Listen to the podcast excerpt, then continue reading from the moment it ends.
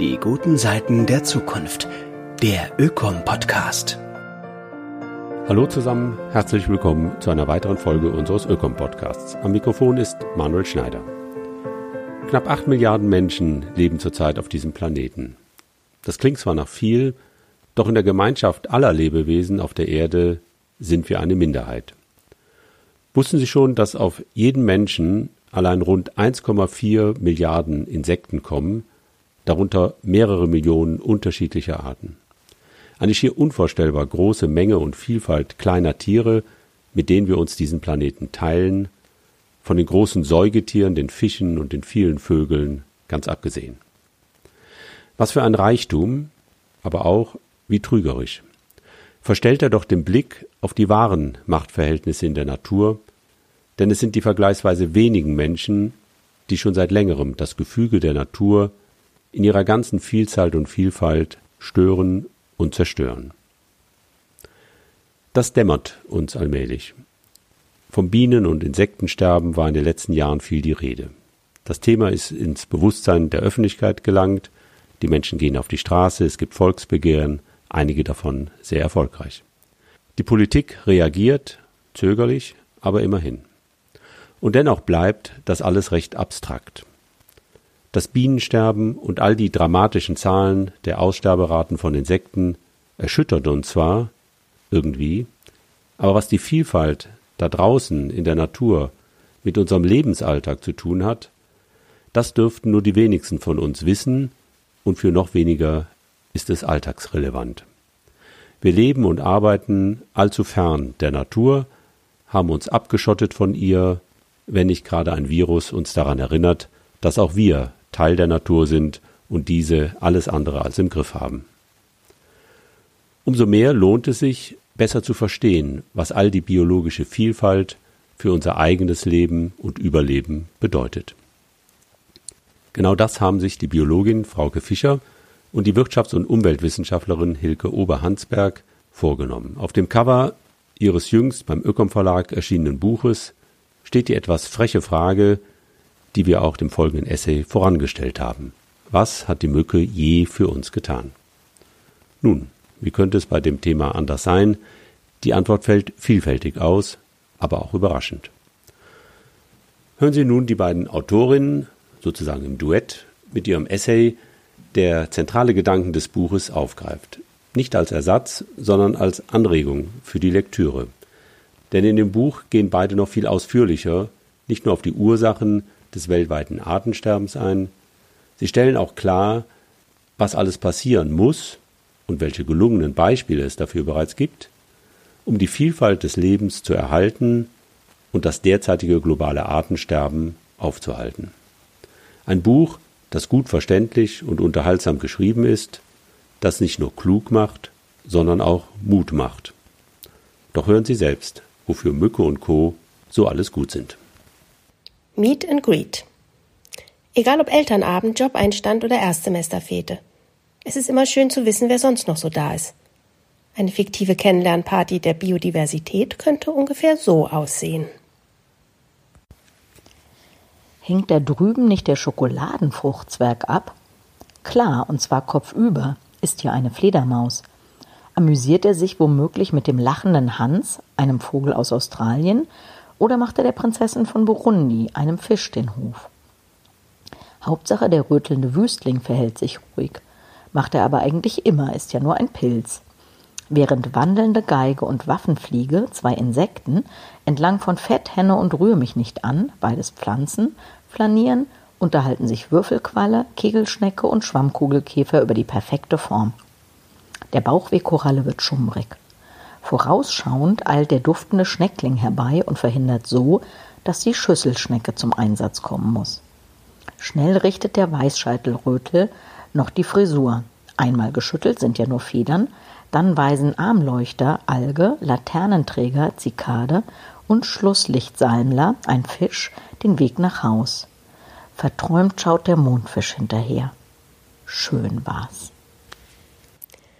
Auch wenn eine solche Party niemals stattfinden wird. All diese Pilz-, Tier- und Pflanzenarten gibt es tatsächlich. Mit ihnen und vermutlich acht Millionen weiteren Arten teilen wir uns diese Welt.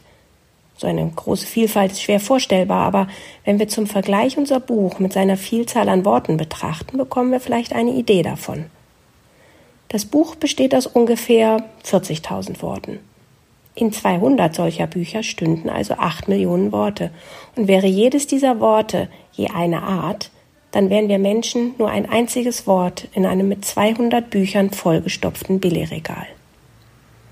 Und trotzdem geht es meistens um uns. Auch in diesem Buch wird es um uns Menschen gehen, um unsere Sicht auf die Welt.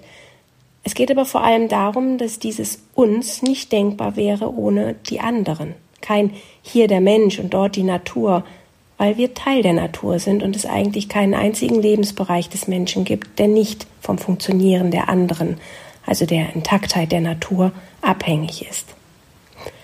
Würde man sie fragen, würden die meisten Menschen wohl sagen, dass der Schutz der Natur ein lohnenswertes Ziel sei.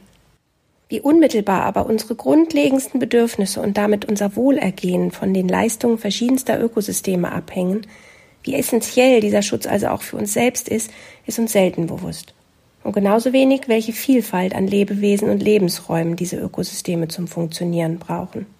Deswegen bringen wir auch unseren Gang in den Supermarkt gedanklich nicht mit der Zerstörung von Regenwäldern oder Korallenriffen in Verbindung, obwohl das eigentlich durchaus angebracht wäre.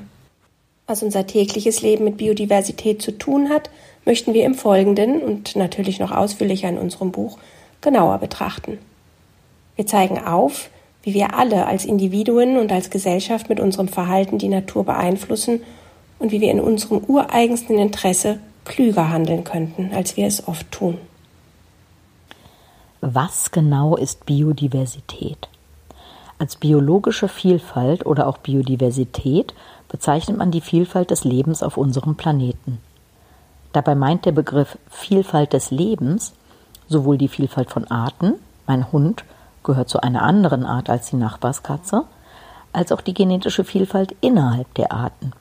Frau Schmidt ist weder Frau Meier noch Herr Müller, sowie die Vielfalt der Ökosysteme, in denen sie leben. Ein Regenwald ist keine Wüste. Dieser Dreiklang ist enorm wichtig für das richtige Verständnis von Biodiversität. Eine riesige Artenvielfalt, bei der von jeder Art nur ganz wenige Individuen existieren, könnte leicht zum Aussterben solcher Tier- und Pflanzenarten führen, weil die genetische Vielfalt so gering wäre, dass jeder Krankheitserreger leichtes Spiel hätte und Inzucht an der Tagesordnung wäre. Umgekehrt böten auch ganz wenige Arten mit vielen Individuen und einer sehr großen genetischen Vielfalt keine Basis für funktionierende Ökosysteme. Das wäre wie eine Stadt, in der es nur Maurer und Köche gäbe Egal wie viele unterschiedliche Maurer oder Köche dort lebten, es wäre niemand da, der die Kinder unterrichtete, Fahrräder reparierte oder Kranke versorgte. Das wäre einfach zu wenig Artenberufsvielfalt, um das Ökosystem Stadt am Leben zu halten. Auch Ökosysteme sind nicht austauschbar. Einem Wattwurm Arenicola marina hilft die noch so artenreiche Umgebung eines Regenwalds wenig – er braucht die Bedingungen seines Ökosystems, um zu existieren. Verschwindet dieser Lebensraum oder werden die Abläufe in diesem Ökosystem zu stark verändert, so verschwinden auch die dort lebenden Arten, egal wie schön es dort oder anderswo aus unserer Sicht sein mag. Wenn wir uns darüber klar werden möchten, wie wir mit den uns umgebenden Arten und Ökosystemen zusammenhängen bzw. von ihnen abhängen, dann ist es wichtig, immer in diesen drei Kategorien von Vielfalt zu denken.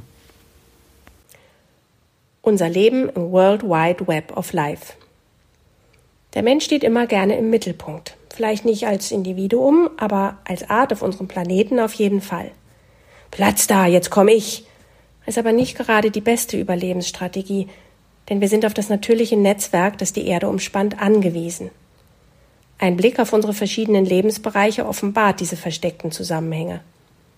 Im Buch sprechen wir viele davon an. In diesem Podcast sind es drei nämlich Essen, Gesundheit und Sicherheit. Es ist angerichtet, Biodiversität und Essen. Egal wie wir uns ernähren, Spinat, Steak oder Tütensuppe, wir sind auf die Leistung aus der Natur angewiesen. Wir leben von dem, was die Natur uns bietet.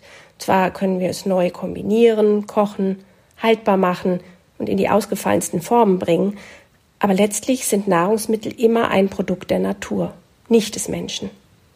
Und wie gehen wir mit diesem Geschenk um? Viel von wenig, der Preis der Effizienz.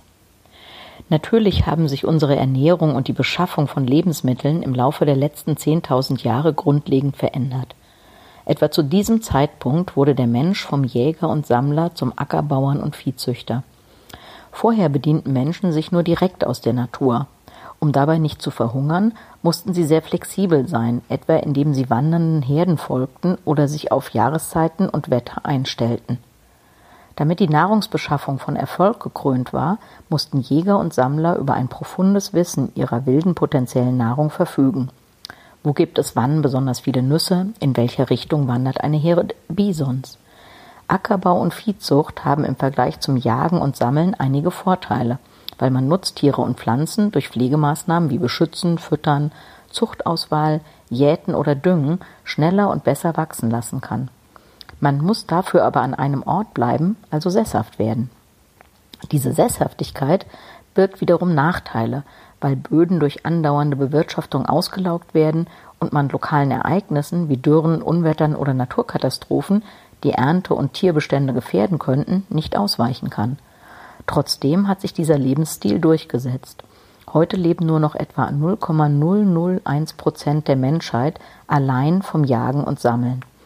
Ergebnis der Entwicklung, die mit dem Übergang zur Landwirtschaft und den daran anschließenden Bemühungen um steigende Effizienz verbunden war, sind die Konzentration auf sehr wenige Arten und die Abnahme der genetischen Vielfalt innerhalb dieser genutzten Arten.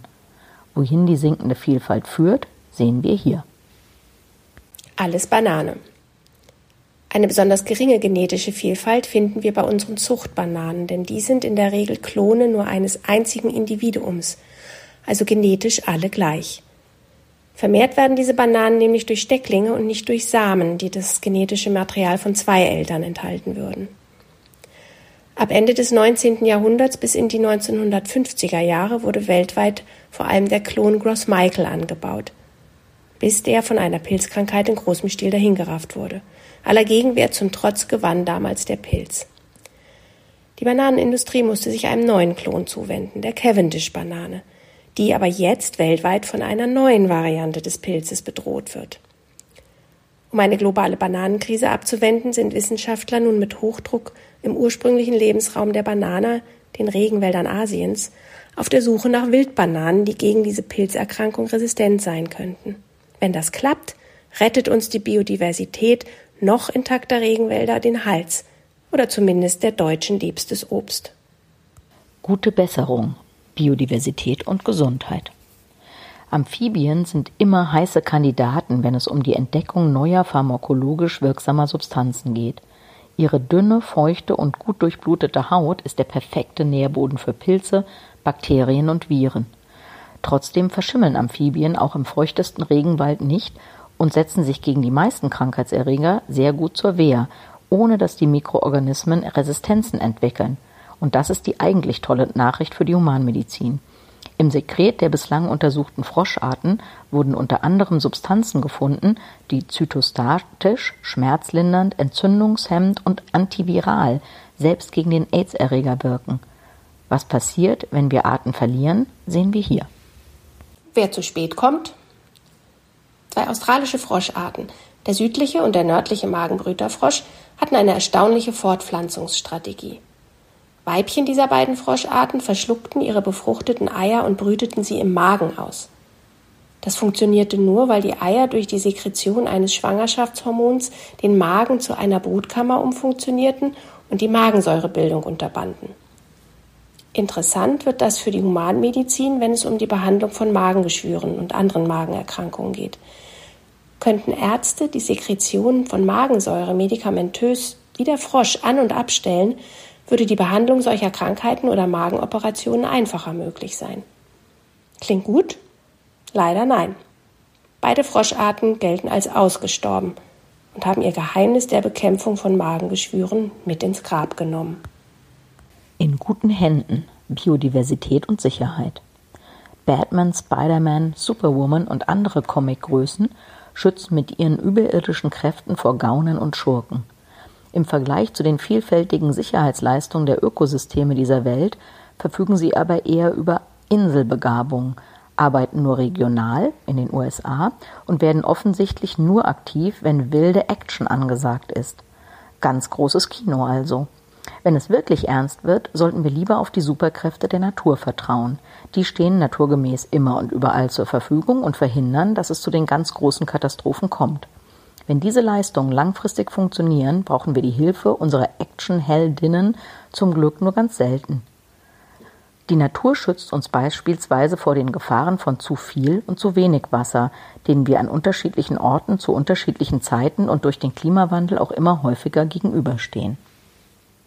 Katastrophenhelfer, wenn die Flut kommt. Ein Paradebeispiel für ein schützendes Ökosystem sind Mangroven. Das sind Waldökosysteme aus immergrünen Sträuchern und Bäumen im Gezeitenbereich tropischer Meeresküsten. Ihr besonderes, an diese Gezeitenströme angepasstes Wurzelwerk macht Mangroven zu einer Heimstätte für viele Weichtiere, Krebse, Fische und Insekten, aber auch für Wasservögel und Reptilien. In intakten Mangrovenwäldern sichert dieser Artenreichtum die Nahrungsgrundlage für Tiere und Menschen dort. Und eine weitere ganz zentrale Ökosystemleistung von Mangroven ist ihre Küstenschutzfunktion bei Stürmen und sogar bei Tsunamis. Studien gehen davon aus, dass ein Mangrovengürtel von 100 Meter Breite die sturminduzierte Wellenhöhe an Land um 13 bis 66 Prozent senkt und bei einer Breite von 500 Metern sogar um 50 bis 100 Prozent. Auf Versicherungsmodellen beruhende Studien zum Hurricane Irma, der 2017 auf Floridas Küsten traf, ergaben, dass durch Mangroven damals bis zu 1,5 Milliarden US-Dollar Sachschäden verhindert und 626.000 Menschen vor Flutgefahren geschützt wurden.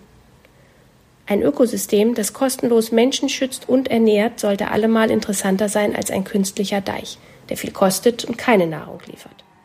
Oder? Leider nein. Intensive Garnelenzucht zum Beispiel ist eine der am weitesten verbreiteten und gleichzeitig am wenigsten nachhaltigen Küstenbewirtschaftungen in Mangrovengebieten – Hierzu werden Mangroven gerodet, um im seichten Wasser künstliche Zuchtbecken zu errichten. Wie bei jeder Massentierhaltung werden industrielles Kraftfutter und Antibiotika an die Garnelen verfüttert und gelangen direkt oder über die Ausscheidung in die umliegenden Gewässer. So werden nicht nur Antibiotikaresistenzen gezüchtet, sondern Todeszonen im Wasser geschaffen, weil ein Teil des Futters nicht von den Garnelen gefressen, sondern unter großem Sauerstoffverbrauch im Wasser zersetzt wird. Trotz aller Antibiotika bleibt das Risiko einer Garnelenseuche in den Becken zudem erhalten. Oft schließen die Farmen nach wenigen Jahren wegen Verschmutzung und Krankheiten. Zurück bleibt dreckige Ödnis. Garnelenzucht ist ein wichtiger Wirtschaftsfaktor, vor allem in Südostasien. Dass sie auch nachhaltig möglich ist, zeigt das Projekt Mangroves for Future. Dabei werden Garnelen in natürlichen Mangrovenwäldern aufgezogen, zusammen mit anderen Meerestieren wie Krebsen und Muscheln, die gleichzeitig das Wasser reinigen. Diese natürliche Umgebung bietet Nahrung und schützt vor Krankheiten. Zusätzliches Futter und Antibiotika sind nicht nötig. Weil die Zucht im natürlich vorhandenen Umfeld stattfindet, sind die Investitionskosten gering, sodass trotz des Mehraufwandes beim Fangen der Tiere die extensive Bewirtschaftung für die lokalen Züchterinnen deutlich lukrativer ist als eine Intensivhaltung. Kurzum, Weniger Investitionen, weniger Futterzusatz, weniger Medikamente, weniger Chemikalien, dafür mehr Geld, mehr Artenvielfalt und mehr schützende Mangrovenwälder. Das Leben könnte so einfach sein. Wir sehen, wir brauchen Ökosysteme, wir brauchen Genvielfalt und wir brauchen eine Vielfalt an Arten. Aber brauchen wir jede einzelne? Apropos, was hat die Mücke denn nun je für uns getan? Auch wenn viele Mückenarten uns mit ihrer Lust auf Blut ordentlich nerven, in den Tropen noch oft gepaart mit der Gefahr der Übertragung lebensgefährlicher Krankheiten, spielen sie eine wichtige Rolle im World Wide Web of Life. Tausende von Mückenarten und Abermillionen von Individuen sind wichtige Nahrung für Vögel, Fledermäuse, Fische, Reptilien und Amphibien. Ohne Mücken hätten die es schwer, manchmal sogar so schwer, dass einzelne Arten ausstürben. Aber nicht nur als Nahrung für andere Tiere erfüllen Mücken wichtige ökologische Aufgaben. Sie sind auch Bestäuber vieler Nutzpflanzen. Und weil jede Blüte anders aussieht, brauchen Blüten ein möglichst vielfältiges Set verschiedener Bestäuber. Bienen alleine reichen da nicht. Beispielgefällig? Bartmücken sind Bestäuber von Kakao, und zwar nur Bartmücken, weil Kakaoblüten so klein und kompliziert gebaut sind, dass da sonst keiner reinkommt. Ohne Mücke also keine Schokolade. Das reicht als Argument, oder? Und die Moral von der Geschichte? Wir haben bisher viel darüber gesprochen, was Ökosysteme leisten und wie wir in unserem Wohlergehen von ihnen abhängig sind. Das scheint auf den ersten Blick demütig, weil wir die Leistung und Genialität der Natur anerkennen. Aber gleichzeitig schwingt in dieser Sicht natürlich auch eine starke Egozentrik mit. Schützenswert ist, was dem Wohl des Menschen dient. Was uns nicht nützt, kann theoretisch auch den Bach runtergehen. Denn was hat die Mücke je für uns getan? Aber dürfen wir diese Frage überhaupt stellen? Muss denn alles in der Natur zu unserem Nutzen existieren und erst daraus seine Existenzberechtigung erhalten? Und was ist, wenn wir die Frage umdrehen und die Mücke mal fragt, was hat der Mensch je für uns getan? Preis versus Wert. Die bloße Idee, Natur um ihrer Selbstwillen zu erhalten, lässt sich in Entscheidungsfindungsprozessen von Politik und Wirtschaft nur schwer abbilden. Auch der Wert von Gemeingütern wie Luft und Wasser bzw. die Kosten für deren Übernutzung lassen sich dort nur schwer internalisieren. Natur war bisher einfach kein Posten der Bilanzierung. Man hat den Fluss zum Ableiten von Abwässern genutzt, man hat gefischt, was das Zeug hält, man ist einfach davon ausgegangen, dass Apfelbäume selbstverständlich jedes Jahr Früchte tragen, weil ihre Blüten schon von irgendjemandem bestäubt werden. Die Etablierung des Konzepts der Ökosystemleistung ist ein Ansatz, um den Wert von Gemeingütern, wie sie die meisten Leistungen von Ökosystemen darstellen, sowie die Kosten ihrer Zerstörung sichtbar zu machen, damit beides Eingang in politische und wirtschaftliche Entscheidungen finden kann. Der Ansatz ist nicht unumstritten. Schließlich ist auch er menschenzentriert und unterstützt den Schutz der Natur nur so lange, wie es sich für den Menschen rechnet. Wenn etwa eine Situation entsteht, in der tatsächlich das Ersetzen einer natürlichen Leistung billiger ist als die Maßnahme zu ihrem Erhalt, liegt es in der Logik dieses Systems, die technische Maßnahme dem Schutz der Biodiversität vorzuziehen. In China werden bereits heute Obstplantagen künstlich durch Menschen bestäubt, weil Insekten fehlen. Offensichtlich ist das derzeit unter den in China geltenden Arbeitsbedingungen wirtschaftlich betrachtet die sinnvollere Lösung, als bestäubende Insekten zu schützen. Aber wollen wir uns damit abfinden? Haben wir nicht intuitiv das Gefühl, dass hier etwas nicht stimmt? Sollten wir dem Eisbären ein Preisschild um den Hals hängen und Ölkonzerne entscheiden lassen, ob er mehr wert ist als die unter der Arktis schlummernden Ölreserven? Und nochmal umgekehrt gedacht, wenn wir Preisschilder wirklich verteilen würden, wären wir dann gerne dabei, wenn jemand den Wert bezifferte, den die Spezies Mensch zum Funktionieren von Ökosystemen beiträgt? Nüchtern betrachtet sind wir aus Sicht vieler anderer Arten vermutlich eher eine Art Cholera-Bakterium ohne die das Leben angenehmer wäre. Ausgenommen aus Sicht unserer Haustiere vielleicht.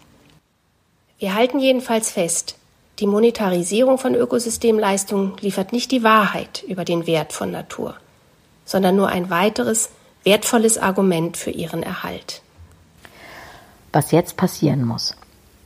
Das Wichtigste zuerst. Haben wir schon erwähnt, dass es eilt? Käme eine gute Fee und schenkte uns einen Wunsch, um die größte Bedrohung für Biodiversität zu stoppen, wir würden nicht lange zögern. Bitte stopp sofort die Zerstörung tropischer Regenwälder. Fakt ist, tropische Regenwälder beherbergen etwa 50 Prozent der weltweiten Artenvielfalt, obwohl sie nur zwei Prozent der Landesfläche bedecken. Bezieht man in diese Rechnung auch tropische Wälder ein, die per Definition keine Regenwälder sind, kommt man zu einem Anteil von etwa zwei Drittel der weltweiten Artenvielfalt, die in diesen Wäldern auf weniger als zehn Prozent der Erdoberfläche vorkommen. Studien haben gezeigt, dass es einen positiven Zusammenhang zwischen der Anzahl von Baumarten und der Menge an Kohlenstoff gibt, die ein Wald speichern kann. Tropische Wälder beherbergen 96 Prozent aller Baumarten und binden in Pflanzen und Böden etwa 25 Prozent des weltweit emittierten Kohlenstoffs, der bei einer Freisetzung durch Brandrodung den Klimawandel und damit auch den Biodiversitätsverlust massiv beschleunigt. Mindestens 15 Prozent des weltweiten CO2-Ausstoßes, vermutlich aber mehr, gehen alljährlich auf die Zerstörung tropischer Wälder zurück. Würden wir ab morgen für immer mit der Verbrennung fossiler Energieträger, Kohle, Öl und Gas aufhören, Regenwälder aber weiter im bisherigen Tempo roden, würde sich die globale Durchschnittstemperatur bis 2100 trotzdem um 1,5 Grad erhöhen. Ihr Schutz ist also nicht nur zum Erhalt von Biodiversität, sondern auch im Kampf gegen den Klimawandel dringend geboten. Bäume tropischer Regenwälder regulieren auch den globalen Wasserhaushalt, weil sie über ihre Wurzeln große Mengen an Wasser aufnehmen und über ihre Blätter als Wasserdampf abgeben. Etwa 65 Prozent des Niederschlags über einem Regenwald gelangt so wieder in die Atmosphäre. Regenwälder entstehen entgegen der intuitiven Annahme nicht in Gebieten mit hohem Niederschlag, vielmehr kreieren sie die Wolken, die als Niederschlag dort und auch anderswo abregnen. Ein nicht unwesentlicher Teil der so produzierten Luftfeuchtigkeit geht erst tausende Kilometer entfernt als Regen nieder. So kommen 50 Prozent des Niederschlags des mittleren Westens in den USA aus den Wäldern Amazoniens. Damit sich das Niederschlagsregime in Europa nicht dramatisch ändert, ist besonders der Schutz der Wälder im Kongobecken wichtig. Weil von diesen Niederschlägen letztlich also auch unsere Lebensmittelproduktion abhängt, sollten wir der Zerstörung dieser Regenwälder nicht länger zusehen. Eine wirklich gute Fee würde uns natürlich nicht mit nur einem Wunsch stehen lassen, und das wäre gut so. Denn offensichtlich gibt es noch viele andere Bereiche, in denen wir dem Biodiversitätsverlust entgegenwirken müssen, um wirklich dauerhaft eine lebenswerte Umwelt zu sichern. Überfischung und Überjagung müssen beendet werden, die Umwandlung von Natur in pestizidbelastete Agrarflächen ebenso. Dem Klimawandel muss Einhalt geboten werden und, und, und. Dafür gibt es sinnvolle Maßnahmen, Prozesse und Akteure. Jetzt gilt's. Prypjat ist eine kreisfreie Stadt in der Ukraine. Sie wurde im Jahr 1970 gegründet und hatte zu Hochzeiten 49.360 Einwohner. Am 27. April 1986 wurde Prypjat mit 1200 Bussen in nur zweieinhalb Stunden komplett evakuiert. Seitdem gelten Prypjat und seine Umgebung als das größte Rewilding-Projekt Europas. Nach und nach haben Flora und Fauna die Stadtstrukturen zurückerobert. Sogar Luchse, Wölfe, Bären, Wiesente und Elche sind zurückgekommen. Von den 334 Vogelarten der Ukraine kommen 231 hier vor, darunter sehr seltene Arten. Menschen leben hier keine mehr. Die Jagd ist verboten, genauso wie die Nutzung von Holz und das Sammeln von Pilzen. Ist es ein Naturschutzerfolg, aus dem wir für die Zukunft und den Erhalt von Biodiversität lernen können? Nein, denn Pripyat liegt nur vier Kilometer vom Katastrophenreaktor Tschernobyl entfernt, in der etwa 4300 Quadratkilometer großen Sperrzone rund um das ehemalige Atomkraftwerk. Deshalb lebt dort niemand mehr. Und es wird auch in absehbarer Zukunft niemand mehr dort leben.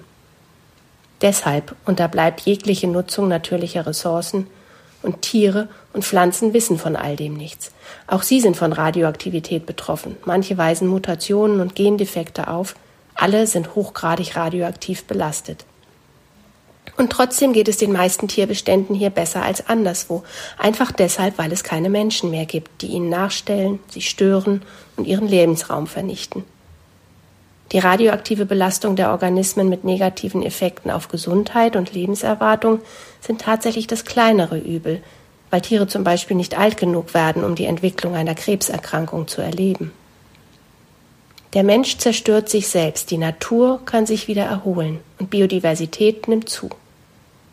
So kann eine wünschenswerte Zukunft natürlich nicht aussehen.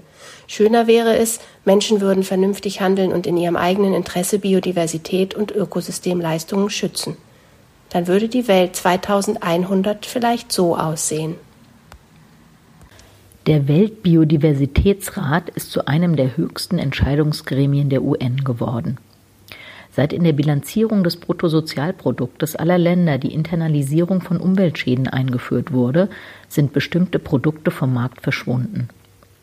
Rohöl wird ausschließlich für die Herstellung sehr hochwertiger Kunststoffe in der Medizin verwendet. Hauptsächlich werden auch diese Materialien aber in Kreisläufen geführt. Die Energiewende konnte bis zur Jahrtausendmitte vollzogen werden. Emissionen aus der Verbrennung von fossilen Brennstoffen sind auf ein Minimum gesunken. Das 2015 in Paris vereinbarte Ziel von maximal 1,5 Grad Erderwärmung konnte eingehalten werden. 20 Prozent der Erdoberfläche und 15 Prozent der Weltmeere stehen unter effektivem Schutz. Dabei wurden nicht nur alle Biodiversitäts-Hotspots in das weltweite Schutzgebietsnetzwerk integriert, sondern vor allem erreicht, dass durch die Vernetzung von Schutzgebieten ein weltumspannendes Netzwerk geschaffen wurde, über das ein genetischer Austausch von Arten möglich ist. Auch außerhalb von Schutzgebieten werden Tier- und Pflanzenarten geschützt und genutzt. Intakte Ökosysteme schützen mittlerweile wieder Millionen von Menschen vor Fluten, Erdrutschen und Dürren. Städte haben die strikten Grenzen zwischen Grün und Grau aufgehoben. Natur und Landwirtschaft haben Einzug in die urbanen Zentren gefunden, in Parks, auf Dächern und an Fassaden. Die Biozertifizierung von Lebensmitteln gibt es nicht mehr, seit industrielle Landwirtschaft der Vergangenheit angehört und ein nicht einmal 100 Jahre altes Experiment als Fehler erkannt und beendet wurde. Lebensmittel werden weltweit weniger transportiert und vermehrt vor Ort produziert. Maßgeblich zu diesen Entwicklungen beigetragen hat, dass Länder, auf deren Staatsgebiet wertvolle Ökosysteme liegen, für deren Erhalt bezahlt werden. Dieses Geld, basierend auf dem ermittelten Wert der gelieferten Ökosystemleistungen, geht teilweise direkt an die Anrainer und Bewohner dieser Gebiete. Dieses neue Finanzierungssystem hat Staaten wie Indonesien, Brasilien, die Demokratische Republik Kongo oder Gabun zu wohlhabenden Ländern gemacht. Und nicht zuletzt, weil Schutz und die nachhaltige Bewirtschaftung von Ökosystemen einheimischer Bevölkerung neue Lebens- und Einkommensgrundlagen bieten, hat die Landflucht in Schwellen- und Entwicklungsländern abgenommen, ebenso wie die Zahl von Flüchtlingen weltweit. Nur Utopie und naive Träume? Wenn wir die Pripyat-Welt nicht wollen, sind die angemessene Wertschätzung sowie Inwertsetzung von Ökosystemleistungen in unserer Gesellschaft der einzige nachhaltige Weg. Sozial, ökonomisch und ökologisch. Und wenn wir erst einmal angefangen haben, umzudenken, werden wir erstaunt sein, wie schnell wir in einer Welt leben, die der oben beschriebenen gar nicht so fern ist und in der sich auch die Mücke nicht mehr fragen muss, was hat der Mensch eigentlich je für mich getan?